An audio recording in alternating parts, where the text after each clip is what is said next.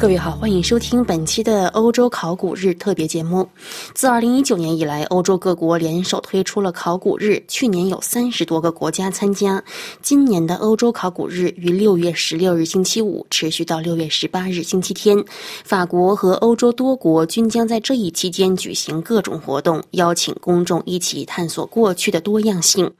从阿塞拜疆到英国，从摩纳哥到芬兰，欧洲各地的大人和孩子、考古历史和遗产爱好者，或者纯粹出于好奇心的人们，都可以去一窥考古研究的幕后和前台。在法国国家预防考古研究所和法国文化部的支持下，法国各地将举办上千项活动，特别向公众开放正在挖掘的考古地点，十四个村落考古、教育和娱乐活动，与考古研究人员的见面会、参观实验室、展览、放映等活动。其中，村落考古地点设在波尔多、波尔德伯内、康帕涅、科索尔。莱维、里昂、曼德沃尔、卢瓦河畔末尾、尼斯、巴黎、圣日耳曼昂莱、圣马洛、斯特拉斯堡和图卢兹等地附近。在这一期间，考古学的各领域参与者都会动员起来，和人们分享他们的知识和发现。届时，每个人都有机会了解有关发掘的新闻、研究和最新进展，和考古学科的多样性。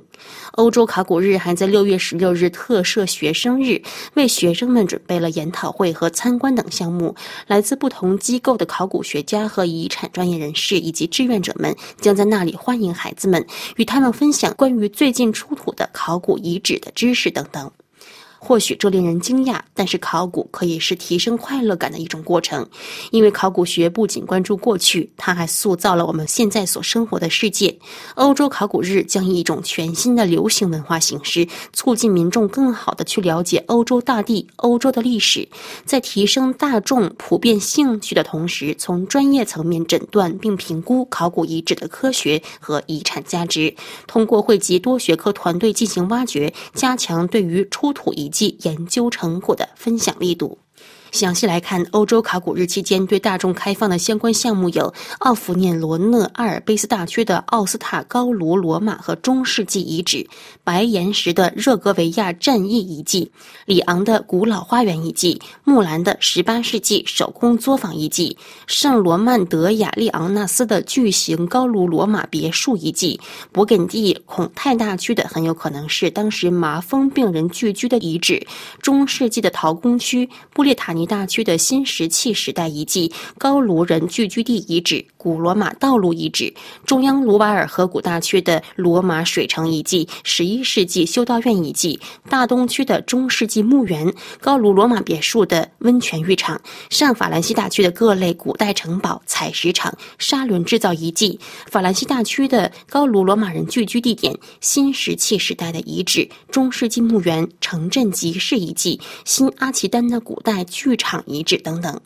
除此之外，法国多个考古研究实验室还将向公众展示并介绍考古当中的重要步骤，比如鉴定、修复和保存。人们还可以预约去参观考古考察船、挖掘模拟器，了解激光雷达技术、铁冶金实验。古战场研究、史前洞穴壁画与古代葬礼习俗、古建筑知识，打开考古学家的手提箱，体验沙地研究、铁矿石还原、玻璃熔炼、虚拟潜水、制作串珠等古代首饰等等。